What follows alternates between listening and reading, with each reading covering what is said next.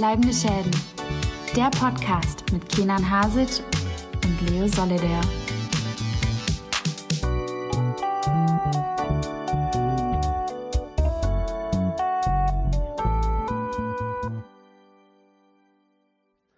Herzlich willkommen bei Bleibende Schäden, liebe ZuhörerInnen. Mein Name ist Leo Solida und neben mir ist der Mann, der etwas zu groß für seinen Napoleon-Komplex ist, Kenan Hasic. Welcome, welcome zu einer neuen Folge von Bleibende Schäden, Folge 89. Ich hab's nämlich vorher nachgeguckt. Ich Leo. nämlich auch diesmal. Yes, wir haben uns endlich gemerkt, wo wir endlich sind. Die Road to 100 ist endlich am Start und ich bin aufgeregt. Ich bin wir auch ein bisschen aufgeregt. reden heute natürlich auch über viel Aktuelles Ja. und über auch ein kleines Ding, was uns beiden, denke ich mal, sehr ans Herz gewachsen ist über, über die Zeit. Äh, und Du meinst meinen Bartwuchs. ja, natürlich, natürlich. Und mein äh, Herzwuchs. Dein Herzwuchs. Ja. Was ein Wortspiel, oder? Ja gut, äh, ne? Wie geht's dir denn, Kenan? Mir geht's gut. Wir kommen gerade frisch aus dem Kino. Wir vermelden, wir haben heute Aufnahmedatum 17. November. Es ist 14.34 Uhr. Genau. Und ihr fragt euch sicherlich, okay, kommt schon jetzt aus dem Kino, was ist denn mit euch los? Habt ihr nichts anderes zu tun? Wir sind nämlich arbeitslose Stud St- Studenten und äh, Studienabbrecher, die bald Richtig. in die Politik gehen, so wie der nette Mann gerade in der S-Bahn zu uns meinte. ganz genau. Nicht zu uns, aber äh, zu uns Zu unserer allen, also. Gesellschaft. Richtig, richtig. Ein klassisches Pamphlet auf die Gesellschaft hat er abgegeben. Und ja, was sollen wir sagen?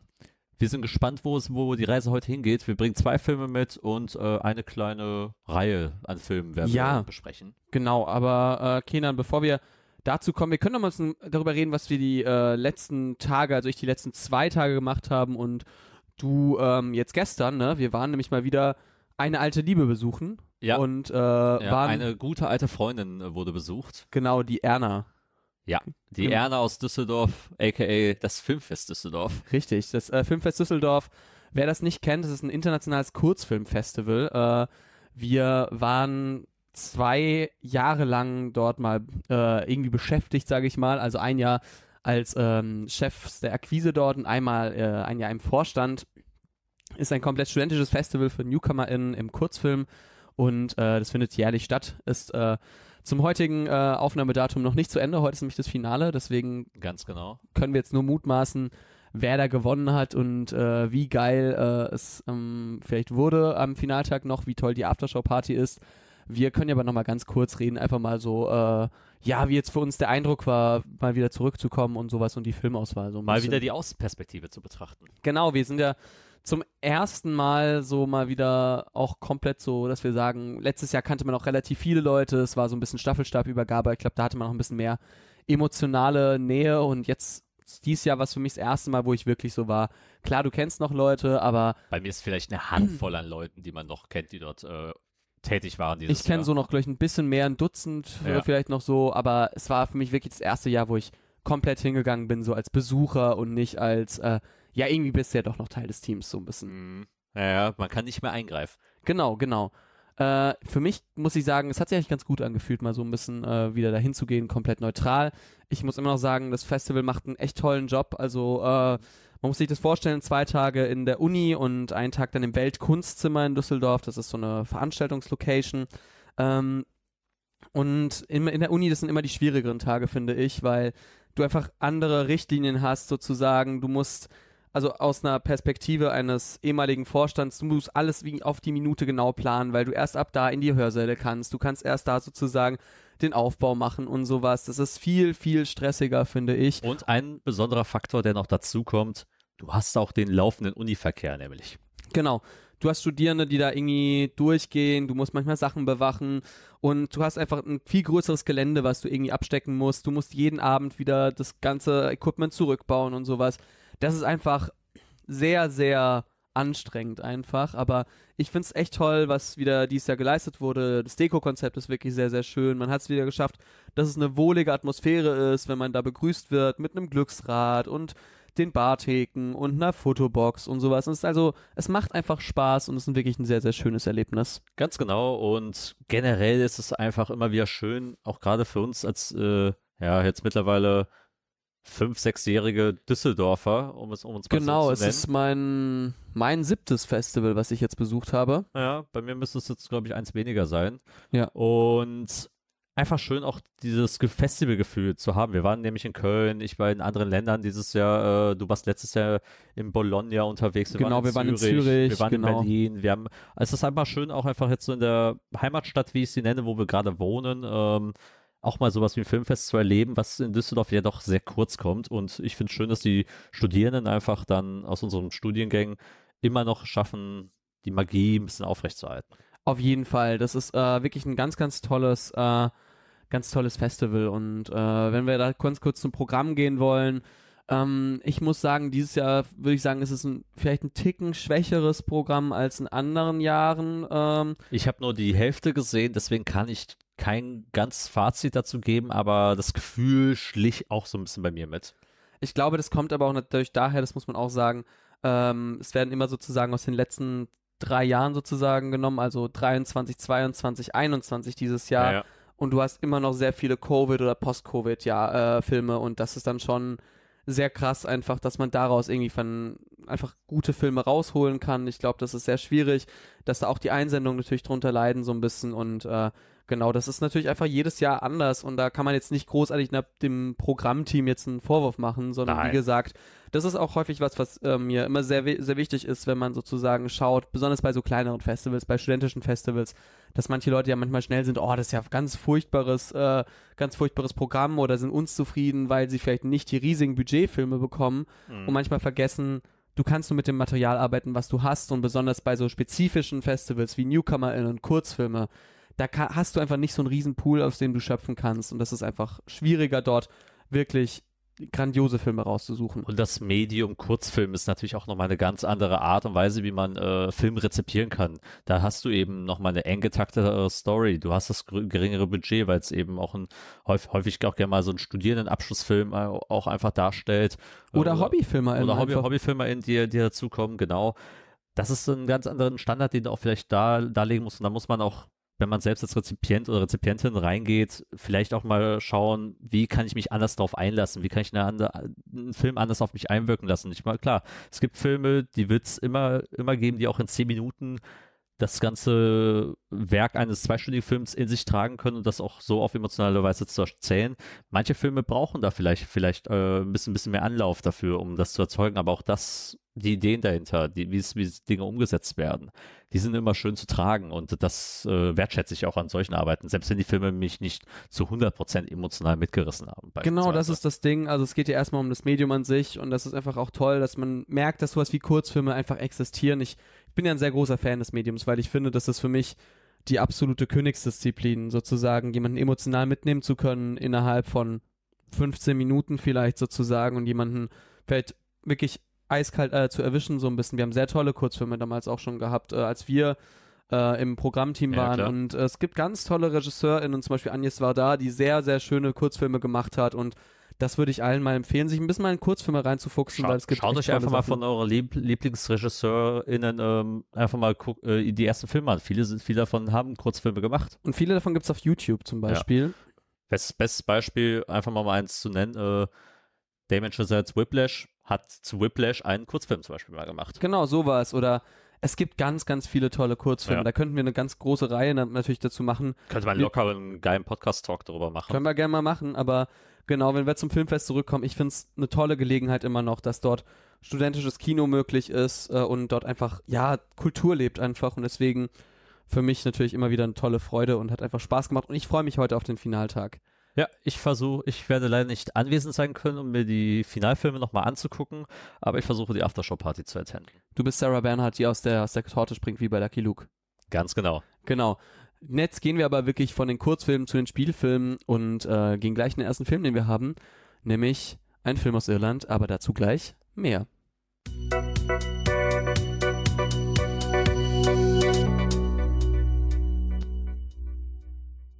Und wir sind wieder da und wollen über einen kleinen Film reden, der jetzt frisch in dieser Woche gestartet ist. Startdatum war 16. November. Ein Film, der dieses Jahr auch bei den Oscars für den besten ausländischen Film ähm, nominiert war. The Quiet Girl von Corm Barry oder Barrett. Mm, Pardon, pardon my, my Irish. Pardon My Irish in, in der Form. Ein Film, der gut, sehr gut aufgenommen wurde und eine sehr besondere Geschichte erzählt, nämlich von einem kleinen, ja quasi ein kleines Mädchen namens Kate, Mhm. die von ihren Eltern ein bisschen, bisschen we wenig äh, Zugang äh, zu ihrer Familie erhalten hat, die sehr ab, ab, abgelehnt wurde und ähm, au- raus aus dieser dysfunktionalen Familie geschickt wurde und zwar auf eine kleine Farm, wo sie nämlich bei der Schwester der Mutter ähm, landet, ähm, und zwar bei Sean und Eib Eiblin, glaube ich, heißen die. Evelyn, ja, glaube ich. Und dort ähm, über den Sommer hin ähm, quasi sich versucht ein bisschen zu finden. Man so ein bisschen zu, man erfährt über den Film dann so, was ist eigentlich mit, mit ihr los? Warum ist sie dieses äh, ruhige Mädchen? Was ist im Prinzip in ihrer Vergangenheit passiert? Und gleichzeitig, was erlebt sie auf dieser Farm und welches Päckchen und welche Gewichte trägt natürlich auch die Familie, bei der sie unterkommt? Das ist mal grob zusammengefasst die Geschichte, um die, um, um die die The Quiet Girl spielt. Wie gesagt, ganz kurzer Film, 94 Minuten, schon, schon, schon dicht erzählt, kam letztes Jahr, äh, lief er über viele Festivals, wurde sehr gefeiert, habe auch gerade mir den Letterbox-Score nochmal angeguckt, 4,0, also sehr überschwängliche Bewertung. Äh, Leo, du hast den ja ein bisschen zu einem früheren Zeitpunkt gesehen Genau. als, als ich damals. Äh, ich habe den bei der Presseverführung gesichtet äh, im September? Ende September, Anfang Oktober müsste es gewesen Genau, sein. ja, Es liegt auch schon ein bisschen, bisschen wieder hinten. Man hatte schon früh die Gelegenheit, ihn zu sichten. Kinostart ist aber jetzt gewesen. Ganz genau, 16. November, wie, da wiederhole ich mich nochmal.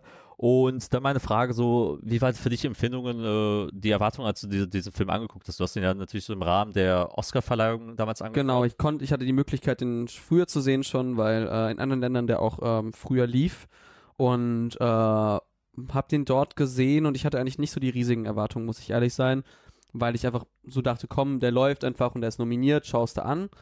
Ähm, und ich fand äh, so, also wie gesagt, ich hatte keine großen Erwartungen, aber ich finde eigentlich, dass das irische Kino gerade auf dem Vormarsch ist so ein bisschen, auch so generell auch irische SchauspielerInnen, zum Beispiel natürlich auch wie ne Paul Mescal, Ja. äh, Saoirse Ronan und äh, viele mehr, auch Belfast, ob man ihn mochte oder nicht, zwar britisch, aber auch irisch, nordirisch natürlich auch, äh, Klar, ähm, da- Banshees of Inisherin. Banshees of Inisherin, äh, genau, ähm, also viele, viele Filme einfach dort spielen, dort, die gerade aktuell echt auf dem Vormarsch sind, fand ich eigentlich ganz spannend und äh, The Quiet Girl hat sich eigentlich dort erstmal eingereiht in diese, in diese Reihe von, okay, was kann man erwarten von, dem, von diesem Land sozusagen, eher vom Land als jetzt vom Film an sich. Genau, wenn man so an irisches Kino auch sehr stark denkt, hat man ja auch mal meist schwarzhumoriges äh, Kino, wie man es halt eben bei Martin McDonough oder bei seinem Bruder auch äh, bisher erlebt hat. Sonst aber auch natürlich sehr historisch natürlich mal versehen, immer, immer meist eine Story, wo es natürlich um, den- um, um, um, den Krieg halt äh, zwischen Nordirland Ja. und Irland gegen äh, der IRA-Konflikt, der, der, der mal natürlich dazu, dazu äh, auftritt. Hier hat man dann nämlich eine andere, eine ruhigere Geschichte sich äh, entschieden. Und Du zwar hast ein eine, Genre vergessen, nämlich die Musikfilme. Irland hat super viele Musikfilme, Sing Street zum Beispiel. Natürlich, ja. Once, Once, den ich auch sehr, sehr Sing, gut Sing finde. Street beispielsweise, phänomenaler Film, sollte jeder, jede von euch mal sich angeschaut haben. Auch Once, Once, wirklich tolles Drama, sehr, sehr, einfach ähm, sehr leicht erzählt, jetzt Mhm. nichts groß aufbrausendes, sehr einfach erzählt und das meine ich sehr positiv, aber sehr schönes Musikdrama um Leidenschaft, genau. Aber ja, wie gesagt, es gibt ein weiteres Genre, was äh, mit Quiet Girl eröffnet wird, was eigentlich nicht so häufig vorkommt. Genau, so, so äh, ein leichte, leichtes Familiendrama, gleichzeitig aber auch äh, eine Art Coming, frühe Coming-of-Age-Geschichte, die wir halt äh, erleben. Wir haben eben äh, mit Kate natürlich auch ein Mädchen, das halt eben eine sehr ruhige Performance abgeben muss. Man, es, es, es geschieht sehr viel natürlich über ihren Blick, über das, was sie halt äh, von sich gibt, aber auch gleichzeitig, wie sie mit ihrer Welt, mit dieser neuen Welt, in der sie reinkommt, auch interagiert. Und das macht, denke ich mal, auch das Herzstück des Films halt aus. Äh, wie schafft man halt ein junges Mädchen so darzustellen, dass sie halt mit ihrer Welt, mit ihrer Art und Weise, wie sie Natur kennenlernen muss, wie sie neue, neue, neue Leute um sich herum kennenlernen muss, die halt introvertiert ist, die in sich gekehrt ist, da versuchen kann, aufzublühen. Genau. Und da muss man sagen, äh, Catherine Clinch, die die Hauptrolle spielt, die spielt das richtig gut, finde ich. Also das ist wirklich, äh, ich finde, die macht das echt gut, weil sie, sie hat keinen leichten Job, finde ich, weil Ja. diese Figur der Kate zu spielen, das ist gar nicht so einfach, weil du, du kannst nicht viel so ausbrechen sozusagen. Das ist sehr minimalistisch sozusagen im Schauspiel. Und ich finde, das wird sehr, sehr gut gelöst, weil da ist sie wirklich, also die hat, eigentlich hat sie ja nicht viel zu spielen, in Anführungszeichen. Aber sie schafft es eigentlich daraus, dass man eigentlich sie sehr, sehr gut wahrnimmt und eigentlich sie sehr in eine gute Verbindung zu ihr aufbaut. Und ich finde, das ist einer der größten Positivpunkte des Films. Ja, das, das was ich auch sehr faszinierend finde, wie man auch äh, quasi mit Einsatz von Farben, von auch äh, Textil, von Klamotten auch zum Beispiel ihr einen gewissen Look dann auch später Mhm. verpasst, der sie auch ein bisschen zum Scheinen auch bringt. Äh, dann auch die Beziehung äh, zur Ziehmutter in, in, in der Form und auch zum Ziehvater ist natürlich auch ein bisschen anfangs sehr klischeehaft natürlich ein bisschen eta- etabliert. Du hast die, du hast die warmherzige Mutter, den ein bisschen äh, eher distanzierte Vaterfigur, die, die, der dann irgendwie, irgendwie mit kleinen Gesten dann irgendwie sich langsam äh, auch in ihr Herz mit, mit offenbart und dann erfährt man natürlich auch, ohne jetzt zu viel zu verraten, natürlich auch, dass die Familie selbst einen Schicksalsschlag auch äh, erlitten hat ähm, und man merkt natürlich, dass auch sehr viel Trauer und Melancholie schwingt und das schwingt auch durch den Film mit beim Publikum. Ähm, Gerade die Art und Weise, wie man, man wieder Trauer mit halt sehr viel Naturverbundenheit inszeniert. Und ich finde, das ist auch so ein Genre, äh, der das mittlerweile sehr viel häufiger mit, mit reingenommen wird. Wenn ich so an so einen Kinderfilm denke wie Close, der auch sehr viel, ähm, den wir auch hier im Podcast besprochen haben, der sehr viel mit Natur Mhm. ähm, und auch gleichzeitig zu der Melancholie eines Kindes ähm, sehr viel Verbindung auch mit, mit aufzieht. Ja. Die Blumenfelder hier, hier ist es das ganze Farm drumherum, äh, wie sie zum Briefkasten rennt, wie sie halt ähm, gener generell zu, zu, zu den Tieren eine Verbindung aufbaut und so weiter und so fort. Das ist halt immer eigentlich super interessant zu beobachten, wie Natur quasi helfen kann, einem Kind beim Aufwachsen zuzusehen ähm, oder zu helfen, indem es halt eben fern weg ist von menschlicher Zivilisation. Und äh, ein Thema, das mich auch immer sehr häufig zum Nachdenken bringt. Und das gelingt Quiet Girl über weite Strecken ziemlich gut. Also mein größter äh, Kritikpunkt an The Quiet Girl ist eigentlich eben dieses Klischee. Das ist äh, sehr viel sich in so so seichter Melancholie ein bisschen manchmal suhlt und das manchmal nicht ablegen kann. Vielleicht sich auch ein bisschen zu sehr ausruht darauf. Ja, genau, sich zu sehr auch ausruht, sich also gar nicht daraus befreien will, weil man weiß, also bösartig würde man sagen, vielleicht ist es Oma-Kino so ein bisschen, weißt du, was ich meine? So Ja. ein, für so ein gesetztes Filmkunstkino SeniorInnen-Publikum so ein bisschen. Total kein Film, der äh, in, in den großen Multiplex laufen wird, sondern mehr Genau. für dein Arthouse-Kino bestimmt aber ist. auch weniger, weniger irgendwie ähm, angreifend ist als Close und weniger auffühlend, ähm, sondern etwas flacher ist in seiner Erzählung. Mhm. Das finde ich eigentlich sehr schade, weil man nicht recht viel daraus machen könnte, aber gut, das ist halt einfach mal so, muss man ehrlich sein. Ähm, es klappt nicht immer so gut ähm, wie in anderen Filmen. Dennoch finde ich für Quiet Girl eigentlich echt einen ziemlich soliden Film, wenn man darauf auch denkt, dass jetzt nicht viel Budget ist und nicht, nicht viel Werbung gemacht wurde für den, eigentlich außerhalb der Oscar-Nominierung, ist der eigentlich ein grundsolider Film, finde ich den. Einfach ein schöner Film, den man mal schauen kann. Ob man den jetzt im Kino sehen muss, weiß ich nicht, aber wenn der irgendwie auf Mubi oder sowas rauskommt, finde ich das eigentlich einen äh, richtig guten Film dafür. ist jetzt auch keine, keine Top-Empfehlung, aber schaut gerne mal in den Film rein. Ähm, man, hat- man, man ist jetzt nicht so im, auf dem Celine Petit Maman äh, Niveau. Mhm.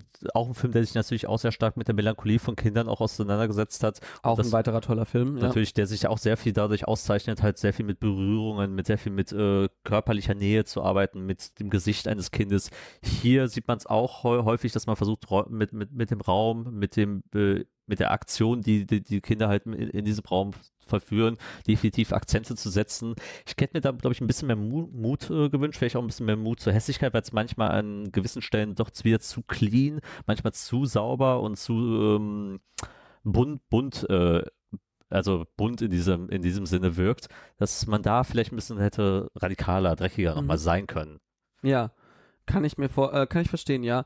Glaube ich auch, dass es so ein bisschen mein Kritikpunkt ist, aber wie gesagt, äh, The Quiet Girl ist auf jeden Fall ein Film, den man sich anschauen kann Mhm. und äh, wenn man die Möglichkeit hat, irgendwie auf Mubi oder sowas gerne mal anschauen sollte. Äh, wer ihn im Kino sehen will, ab dem äh, 16. Ja- November, also ist er jetzt draußen und äh, genau, also ich würde sagen, das, man macht da wenig falsch, wenn man ihn sich mal anschaut Ganz genau. und äh, ist ein schöner Film für zwischendurch. Absolut deiner Meinung. Und apropos schöne Filme, wollen für wir dann zum, zwischendurch. Ja, für zwischendurch wollen wir uns dann dem nächsten widmen, der so ziemlich knapp doppelt so lang ist. Ja, ungefähr. Nämlich Ungefähr. der Film, in dem wir heute im Kino waren. Ähm, Genau. Genau, wir waren nämlich in einer Pressevorführung mal wieder. Äh, in einem Kino in Köln, im Filmpalast, in dem wir viel Zeit verbracht haben die letzten Wochen. Nämlich äh, beim Filmfest Cologne haben wir Ganz genau. ganz viel Zeit in diesem äh, Kinos, äh, in diesem Kino verbracht, aber in anderen Sälen, denn heute wurde wieder der große Saal aufge, aufgemacht. Ähm, in dem ich All of Us Strangers gesehen habe. Beispielsweise. Ähm, nämlich für einen weiteren Film, einen Klassiker-Regisseur und eine Klassikerfigur unter den historischen Figuren. So viel Ego Egomanismus äh, muss auch mal sein. Herzlich willkommen zu Ridley Skits. Ridley Skits, Ridley Scotts, Napoleon. Ganz genau, Napoleon Bonaparte. Äh, was, soll man, was soll man über Napoleon Bonaparte sagen? Ähm, außer das, was man eigentlich schon über ihn weiß. Er Oder war wa- gar nicht so klein. Richtig, er ist nicht so klein. Ich meine, wie groß ist Joaquin Phoenix, der, ihn- der ihn heu- porträtiert? Sicher 1,75 würde ich sagen. Wahrscheinlich, müsste so groß, circa so groß wie ich. Ja. Ähm, und ja, wo, wo, wo, sind wir, wo sind wir angekommen, Leo? Äh, welchen, welchen Lebensabschnitte von Napoleon dürfen wir verfolgen? das Best of von Anfang bis Ende. Nein, nicht ganz, aber sozusagen, man muss ja erstmal schauen, wie ist denn dieser Film zustande gekommen? Ne? Also irgendwie gefühlt vor zwei Jahren kam es dann raus, Ridley Scott macht einen Napoleon-Film und Joaquin Phoenix spielt die Hauptrolle. Ganz genau. Da waren, Das die, waren- da waren die Fühler auf jeden Fall weit ausgestreckt. Genau, weil Joaquin Phoenix, gerade Joker, der Schauspieler, also er ist ja immer noch ein riesiger Name, aber damals ja noch mehr durch Joker. Ridley Scott, ähm, immer großer Name Napoleon, lässt aufhorchen und dann ist man, okay, krass. Und dann äh, schauen wir jetzt uns mal das Ergebnis an und wo fangen wir an? Wir fangen direkt bei der französischen Revolution an. Die wann war Kenan? Äh, 1789. Richtig.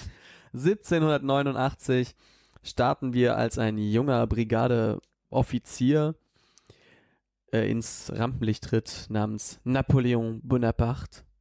Wunderbar ausgesprochen. Ja, äh, er ist zu diesem Zeitpunkt 21 und er wird gespielt vom nicht ein Tag älteren Joaquin Phoenix mit seinen 53 oder wie alt er Mhm. ist. Ja, Also, man merkt schon da, hm, schwierig, sage ich mal.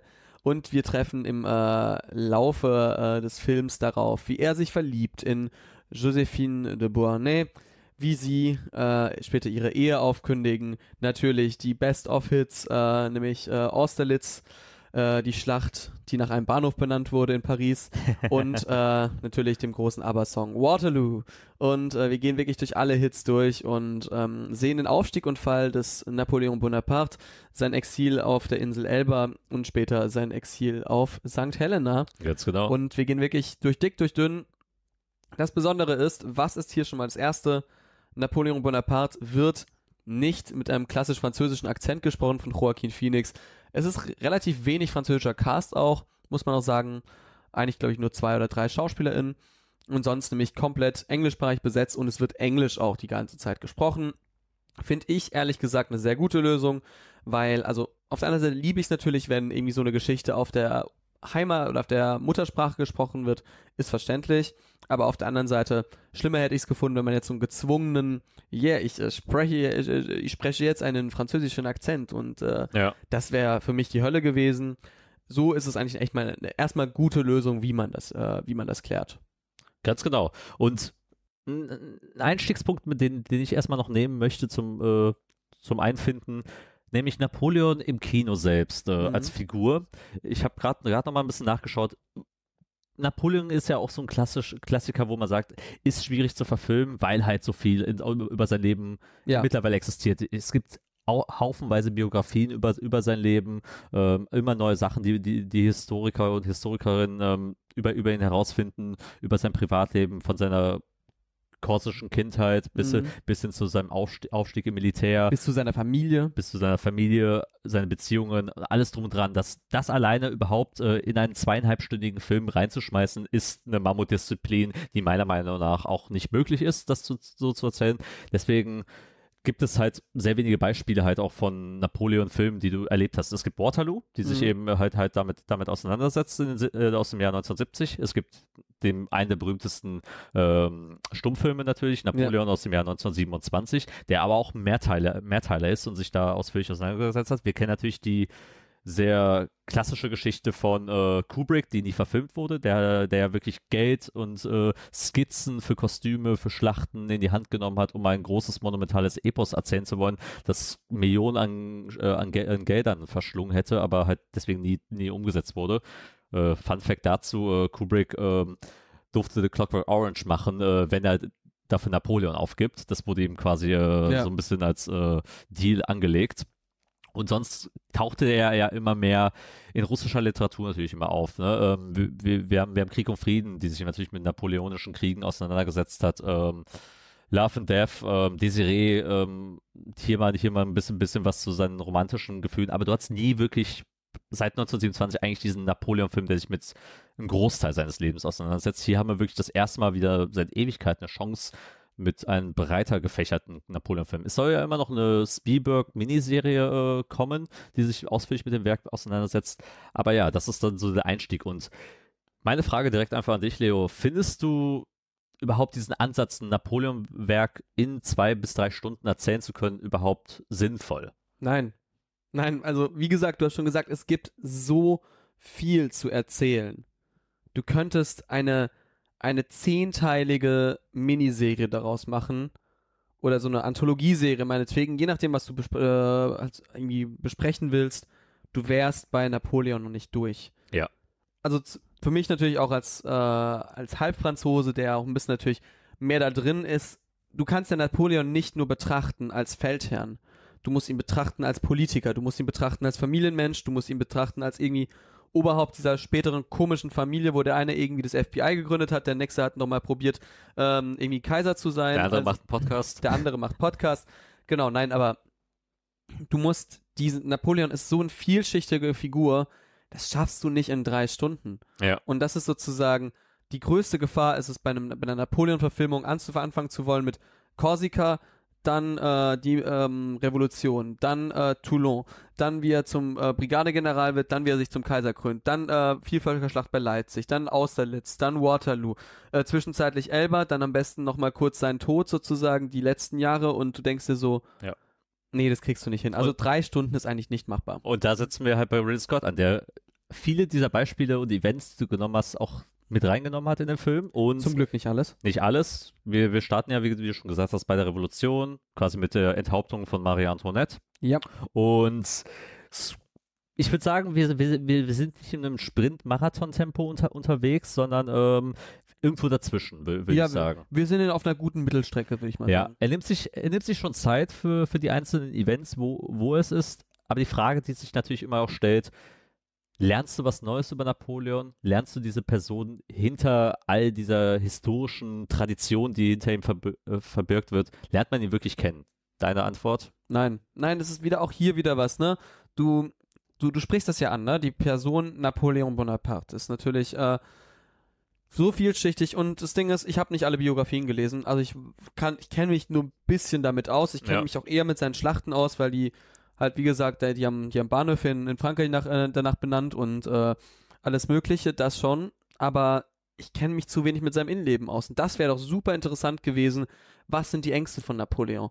Was sind sozusagen seine Komplexe? Was, was ist wirklich das, was ihn im Innersten rumtreibt? Du könntest eine Geistergeschichte erzählen, rund, meinetwegen machst du ein bisschen fiktionaler und erzähl eine Geistergeschichte, die Geister, die Napoleon äh, vor der Schlacht in Waterloo sozusagen heimsuchen. Sowas in der Art.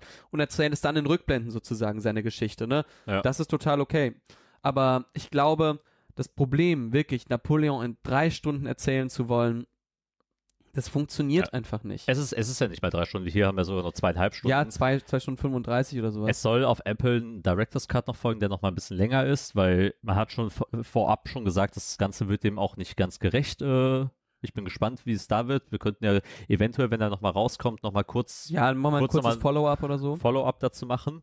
Aber ja, man, man, man merkt eben, man hat so ein bisschen Best-of ähm, ich, und man hat halt eine Sache gehabt, wo in dem Film, wo ich gedacht habe, okay, vielleicht, vielleicht haben, sie- haben die da jetzt die entscheidende Perspektive, die uns helfen kann, mit Napoleon als Mensch zu sympathisieren. Und Eine zwar Frau, eine Frau, nämlich ähm, nämlich äh, Josephine de Beauharnais, seine erste Ehefrau sozusagen, die dann auch Kaiserin wird, gespielt von Vanessa Kirby. ganz genau. Und äh, man muss erstmal sagen, ne, so ein bisschen getrickst beim Alter wurde schon. Vanessa Kirby ist 35, Phoenix ist 53 oder sowas. Ja. Äh, und, also- die beiden, und die beiden haben eigentlich einen Altersunterschied, das wird auch im Film auch genannt, von einem Jahr. genau, sie ist ein Jahr älter als er. Ja. Und jetzt ist die Frage für mich, funktioniert dieses Duo Kirby-Phoenix für dich auf der Leinwand, Kindern? Ähm, über weite Strecken schon. Ich finde, Melissa Kirby ist eine sehr fähige und auch eine sehr gute Schauspielerin, weil sie es dazu rüberbringt, nicht, nicht immer ihre Intention halt äh, klar, klar zu deuten, was sie fühlt, wenn Napoleon beispielsweise in die Schlafkammern kommt und mit ihr interagiert. Ist sie desinteressiert? Liebt sie ihn wirklich? Was ist eigentlich ihr Motiv eigentlich hinter, hinter all dem?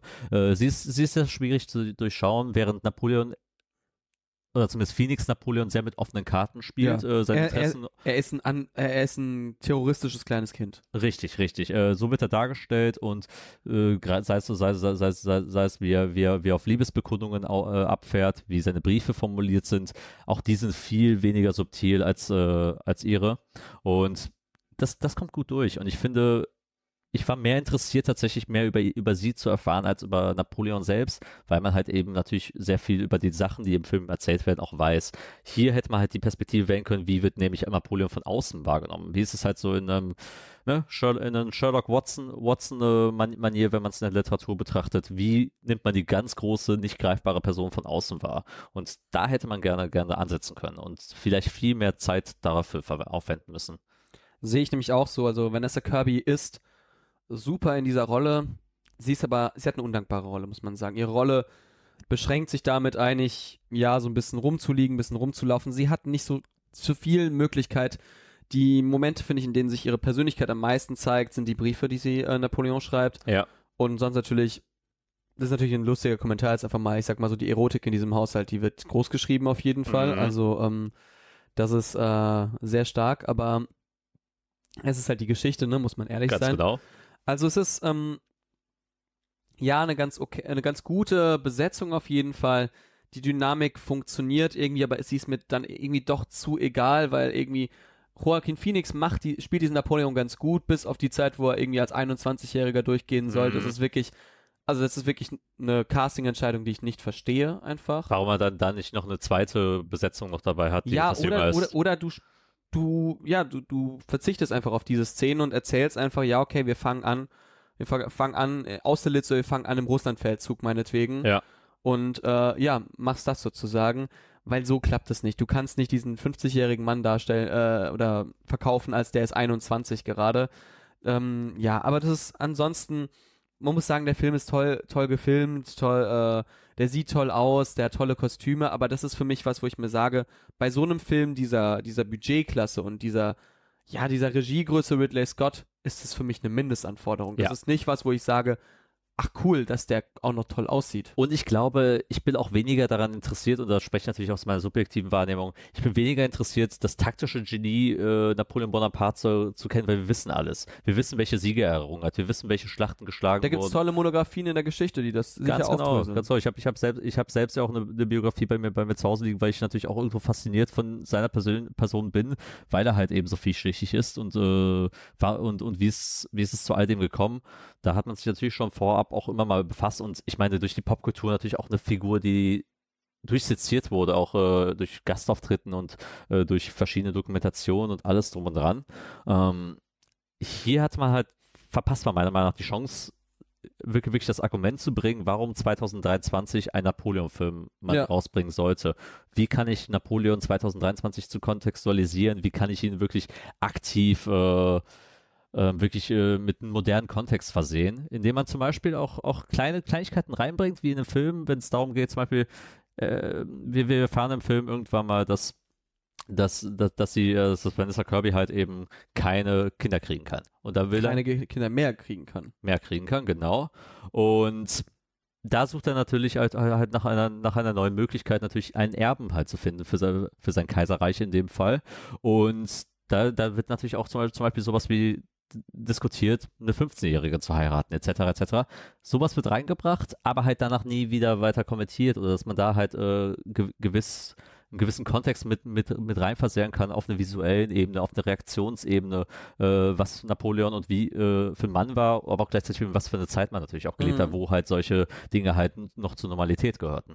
Ja, das ist wirklich ähm, was sehr Wichtiges. Kommen wir jetzt zum, zum Schluss. Für wen ist Napoleon gemacht, für wen ist es nicht gemacht? Wird es ein großer Blockbuster Cineplex-Hit? Ich bin, bin unschlüssig, ob, ob, er, ob er wirklich äh, an den Kassen erfol erfolgreich sein kann. Ich, Ridley Scott ist nicht mehr der Household Name, äh, der, der, der, der mal für eine Zeit war. Er will, äh, wir haben es an Last Duel gesehen, das war ein Box-Office-Bomb, wie man Ja. so schön sagt. Er ist gescheitert, auch mit einem historischen äh, Verflechtung, mit einem historischen Drama, wo er es auch mit äh, der Komplexität zwischen Beziehung Mann und Frau halt äh, versucht hat zu erzählen, in einer ja, mehr scha- in einer verschachtelten Weise. Hat nicht funktioniert. House of Gucci. House of Gucci auch nicht wirklich äh, erfolgreich gewesen. Deswegen ist es die Frage, sollte man Ridley Scott immer noch äh, so große Budgets äh, anvertrauen? Macht er halt äh, draus was an der Kasse zumindest? Ich glaube eher nicht.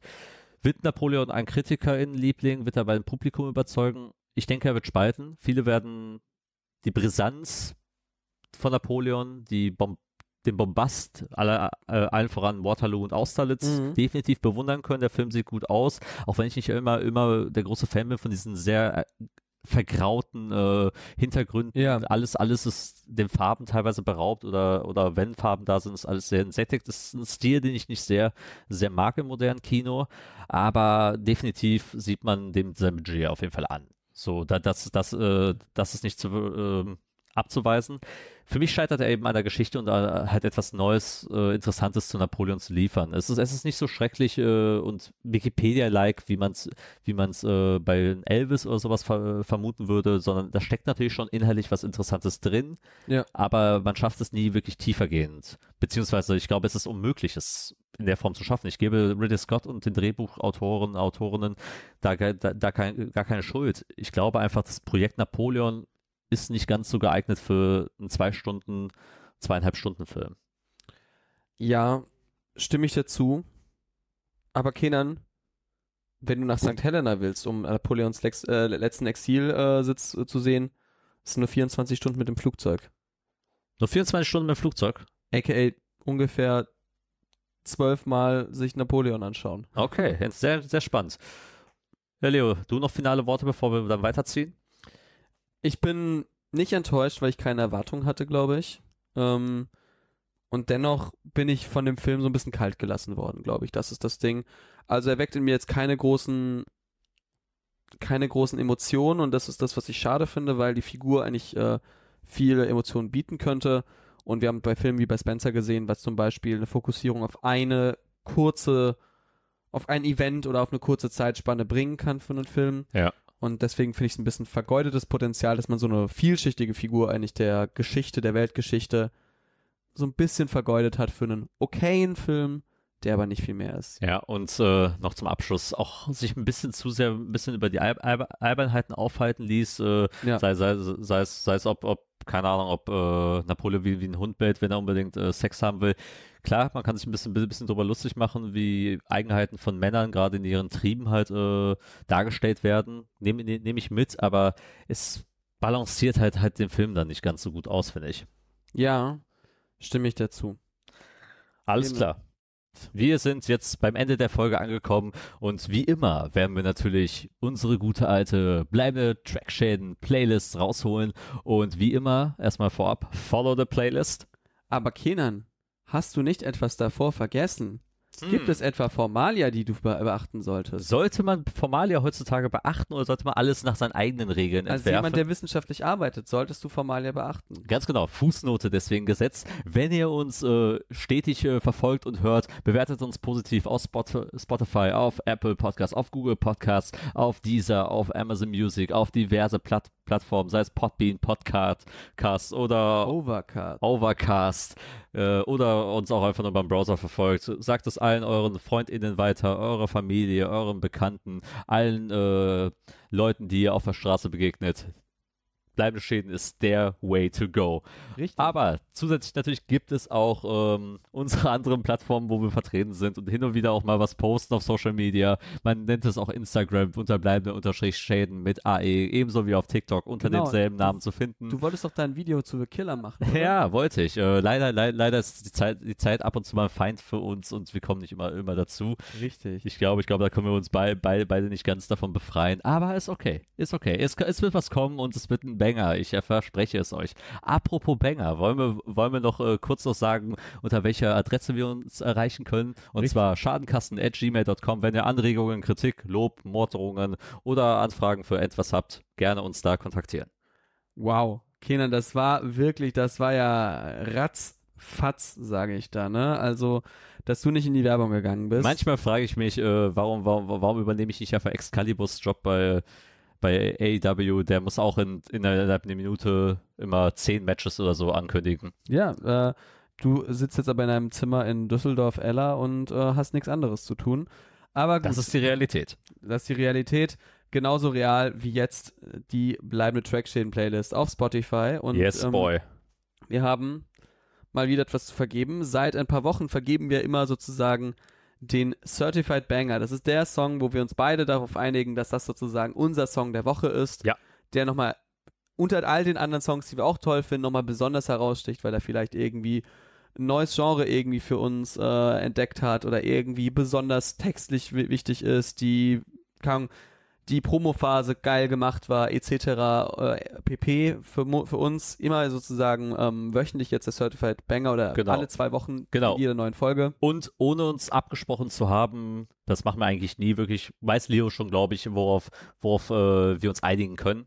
Ja, ähm, wie gesagt, das ist ein Künstler, den wir, glaube ich, äh, beide schon mal ähm, erwähnt hatten, würde ich sagen, oder? Ja. Es ist ein Künstler, der vielleicht letztes Jahr ähm, von mir als Upcoming Artist äh, damals äh, bezeichnet wurde. Mhm. Äh, es ist der Berliner Künstler Absilon. Natürlich. Es ist der Berliner Künstler Absilon mit seiner neuen Single Baba.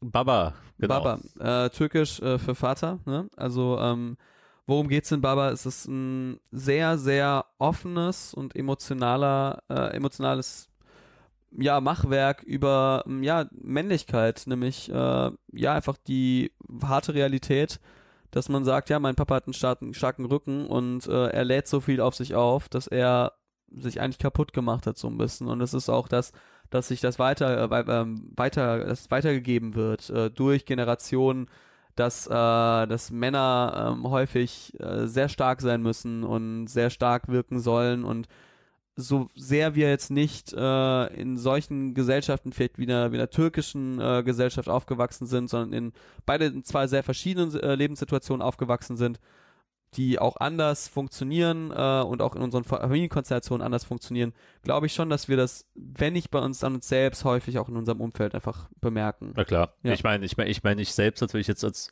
ohne, ohne rigorose Vaterfigur zum Beispiel aufgewachsen, äh, habe das natürlich, kenne kenn natürlich die klassische Gesellschaftsschicht halt, halt, halt davon, dass ein hart arbeitender Vater halt das, das, das Brot quasi mit nach Hause bringt, sehr viel Emotionen halt äh, in sich kehrt, nie die Emotionen zeigt, sondern halt immer die Starkfigur für die Familie sein muss. Das ist ja gerade aus äh, den migrantischen ähm, Kontexten, wo ich auch groß geworden bin, immer, äh, sei es im Türkischen, sei es auch im, im, jetzt im, ähm, im, ba im Balkan, bei mir in Bosnien zum Beispiel auch, auch, auch so gewesen.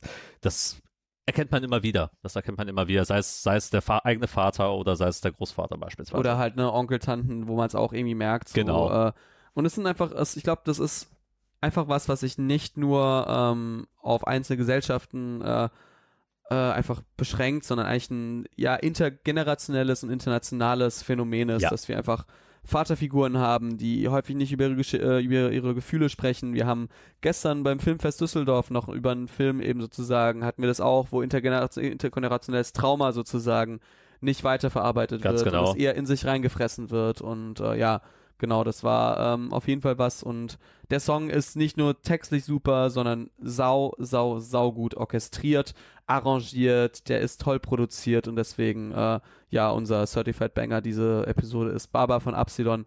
Hört's euch an und ähm, wenn ihr diese Folge hört, ist es vielleicht schon passiert. Äh, Absilon wurde angekündigt für die Musikfolge beim Neo Magazin Royal. Ja. Und ich kann mir gut vorstellen, dass das wahrscheinlich der Song ist, der gespielt wird. Vielleicht habt ihr also dann schon eine sehr, sehr gute orchestrierte Version des äh, Rundfunktanzorchesters Ehrenfeld äh, dort. Nämlich, da muss man sagen, wenn die mit KünstlerInnen zusammenarbeiten, kommt eigentlich immer, ein- immer ein Hit. 95% der Fällen immer eine saugeile, äh, Ja. saugeile Version raus. Ja, absolut. Äh, schau, da werden wir alle auf jeden Fall reinschauen. Zumindest schaut das YouTube-Video an, wenn es am Tag danach veröffentlicht wird. Und genau, wollen wir dann äh, weiterziehen zu ein, zwei anderen Songs? Wie viele bringst du mit? Ich habe nicht so viel, weil, wie gesagt, wir haben heute Release Friday. Ich konnte noch nicht in so vieles reinhören. Ja, ich nehme einen aus dem heutigen Release Fr- Friday schon mal mit rein. Ähm, Mach das. Äh, einmal Mama von Blumengarten. Äh, Blumengarten auch schon natürlich bei uns in der Playlist schon vertreten gewesen. Äh, hatten jetzt, jetzt, man merkt, man merkt, sie, sie sie sind jetzt als, als, als Gruppe am, am Wachsen und immer, immer jetzt die Frage, wie sehr bleiben sie sich ihren Stil treu? Mama ist wieder so ein Ding, wo du denkst, das ist genau die Musik, auf die ich, weswegen ich auf die beiden auch aufmerksam geworden bin. Genau. Ich, bin, ich saß gestern im Auto ähm, nach dem Filmfest, bin zurückgefahren und der lief in 1 Live als Premiere und ich war so, cool. Endlich mal wieder so ein, so ein richtig toller Blumengarten-Song. Weil wir, wir finden ja Blumengarten echt eine gute Band. Ja, und das ist, hab, hab, hab, hab's, du, du hast hier, wir haben sie zusammen live gesehen auf dem Puls. Ich habe sie nochmal bei uns hier in Düsseldorf auf dem, auf dem Newfall nochmal noch mal Genau. gesehen. Also wirklich, wirklich tolle Band und das ist wirklich wieder so ein Song, wo ich sage, ja, richtig, richtig schön. Ich packe ähm, die neue Edwin Rosen äh, Single ähm, Kontrollverlust drauf. Ja. Haben wir auch diese Woche live gesehen. War ein tolles Konzert, hat viel Spaß gemacht. Es ist einfach, Edwin Rosen ist eine eigene Art von Konzert, muss man sagen, aber es macht wirklich Spaß und ist richtig, äh, richtig gutes Konzert gewesen und auch einfach der Song ist wirklich gut gemacht. Ja. Hast du noch was, Kenan? Komm, hau raus. Ja, okay. Wir, auch, auch, auch, auch wenn, wir noch nicht 100% überzeugt von diesem Song bin, habe ich das Gefühl, der könnte wachsen, wenn wir den trotzdem in unsere Playlist reintun. Ja. Paula Hartmann hat nämlich auch einen neuen Song rausgebracht namens Candy Crush und äh, als, als er angekündigt wurde, war, äh, schrieb Leo mir, hm, ich glaube, es könnte, könnte das erstmal werden, dass ich einen Paula-Song nur semi-gut oder vielleicht gar nicht gut finden könnte. Hat sich nicht ganz bewahrheitet, als er jetzt rauskam. Wir haben den jetzt auch beide, glaube ich, schon so zwei, dreimal jetzt auch gehört. Ähm, Gerade auch nochmal zur Einstimmung, nochmal auf die Folge, haben wir uns das Musikvideo dazu auch noch angeguckt und ich habe so Gefühl, der wächst bei mir.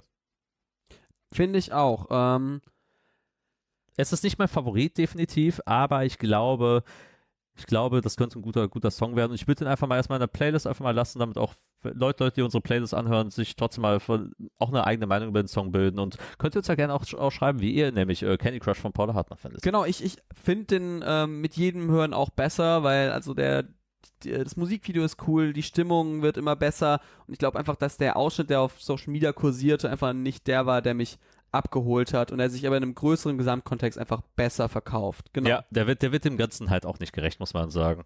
Genau, ich habe noch einen letzten Song. Äh, ich Ja. packe den Song Bad Behavior der Band Artist Running Club drauf. Ist Okay. eine äh, Band aus Australien, glaube ich. Ähm, noch nicht so groß, aber ich fand den Song sehr, sehr cool. Hat sehr viel Spaß gemacht. Und das ist so mein, mein nächster Song. Und sonst habe ich auch gerade nicht so viel. Das heißt aber, in zwei Wochen haben wir genau äh, weitere tolle Songs, die wir einfach dann draufpacken können. Ganz oder? genau. Denke ich auch. Deswegen, Kenan, äh, das war Folge 89. Es war wie immer schön, mit dir aufzunehmen. Ich denke, es wird Zeit abzusetzen und äh, den Leuten dann äh, schönen Feierabend zu wünschen, wo ihr auch immer auf der Welt seid. Bleibende Schäden wird immer auf euren Ohren da sein. Genau, denn äh, wir wollen kein persönliches Waterloo erleben. Ganz genau. Ansonsten bleibt mir nichts anderes zu sagen als danke, dass ihr dabei wart, danke, dass ihr zugehört habt und das war eine neue Folge von Bleibende Schäden. Schäden.